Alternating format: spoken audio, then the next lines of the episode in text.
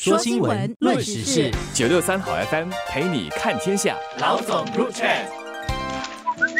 各位听众，大家好，我是《新民日报》的朱志伟。大家好，我是《联合早报》的郭丽娟。中国明天凌晨零时起将恢复新加坡公民访华的十五天免签，也就是说，持有普通护照的我国公民到中国经商、旅游观光、探亲访友或者过境，都有十五天的免签入境。这也就是回到了冠病疫情三年前的做法。这对于很多新加坡人来说，肯定是一个非常好的。消息，旅游业者啊，商人当然也都开心。旅游业者甚至都想推出中国旅游的那个配套。小小的问题就是哈，记者查询的时候，机票价已经马上暴涨了。来临周末，新加坡到广州的最低机票价立刻暴涨了一倍。然后到上海的热门时段，新航的机票甚至高达两千八百七十九元。如志伟说的，这肯定是新加坡人等了好久的一个消息，因为随着各国的官病。管制措施松绑后，很多国人都赶着下单订飞机票，出发到世界各地旅游。可是唯独中国却一直迟迟的未对外开放，让大家等了又等。那即使当中国打开门户后，却还是没有回复到疫情前的安排，让新加坡人能够恢复十五天免签入境的政策。那这个做法确实是让人感到有点费解的，也不清楚中方的考虑究竟是什么呢？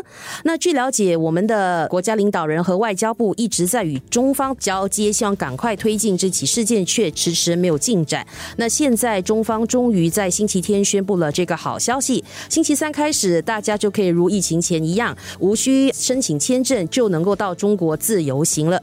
那原本生意就已经慢慢火起来的旅行社、航空公司，接下来的生意肯定是大好。如志伟说的，其实飞机票现在都已经高涨了。单单在上半年，也就是还没有完全的免签的时候。中国驻新加坡的大使馆就迎来了那个赴华签证的爆发式增长，共办理了近九万份签证哈。我们讲上有政策嘛，下有对策，就是有紧急商务出差需求的新加坡人哈，就不惜在回程。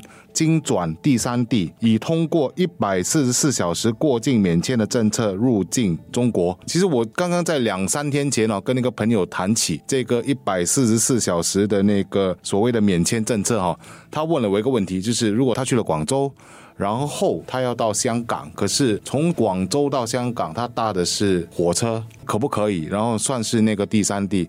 当然，我们后来查了一阵子，就是答案是否定的，他必须要坐飞机过去哦。然后后来，当我礼拜天知道这个免签的消息，我第一时间传给他，他真的是说，这真的是一个天大的好消息，解决了他所有的问题。那新加坡和中国，我们的民间联系其实一直是非常强的。如果说我们看另一组旅游数据的话，在关闭疫情前，中国是我们最大的旅客来源地。那二零一九年这一年呢，其实就有三百百六十三万的中国旅客人次到。新加坡，那同样的，中国也是新加坡最受欢迎的旅游目的地之一。那不过疫情之后，我想这样的格局可能会有一些改变，因为大家对旅游的定义都变得更不一样了。那他们到了一个景点，更希望的是去好好参观这个地方的特色，感受当地的风土民情，也会要求更精致的体验。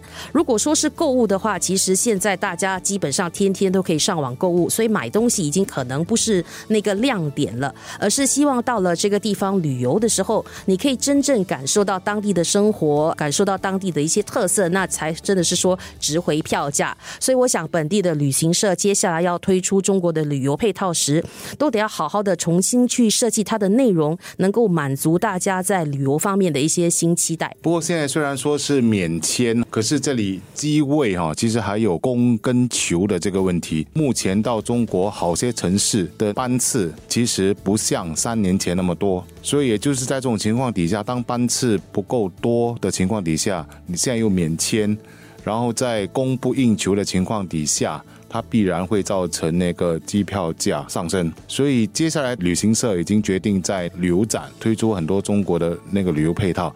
当然不可避免的，我觉得旅行团的那个团费啊，可能就会比那个三年前同样的那个团费来的高一些。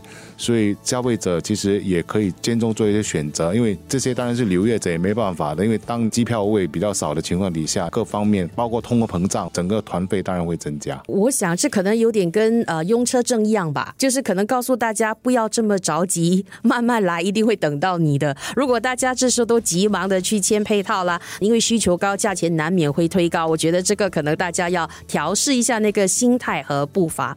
那我们说回免签的安排，其实。促进旅游业之外，对于志伟提到，对我们的那个中小企业来说也是非常重要的。对推动两国的商务发展，其实是很重要的推手。俗话说见面三分亲，那很多商业安排虽然可以通过网上会议来解决，但是如果能够面对面交谈，见过多几次面，那生意上的往来和谈判工作肯定会变得更容易。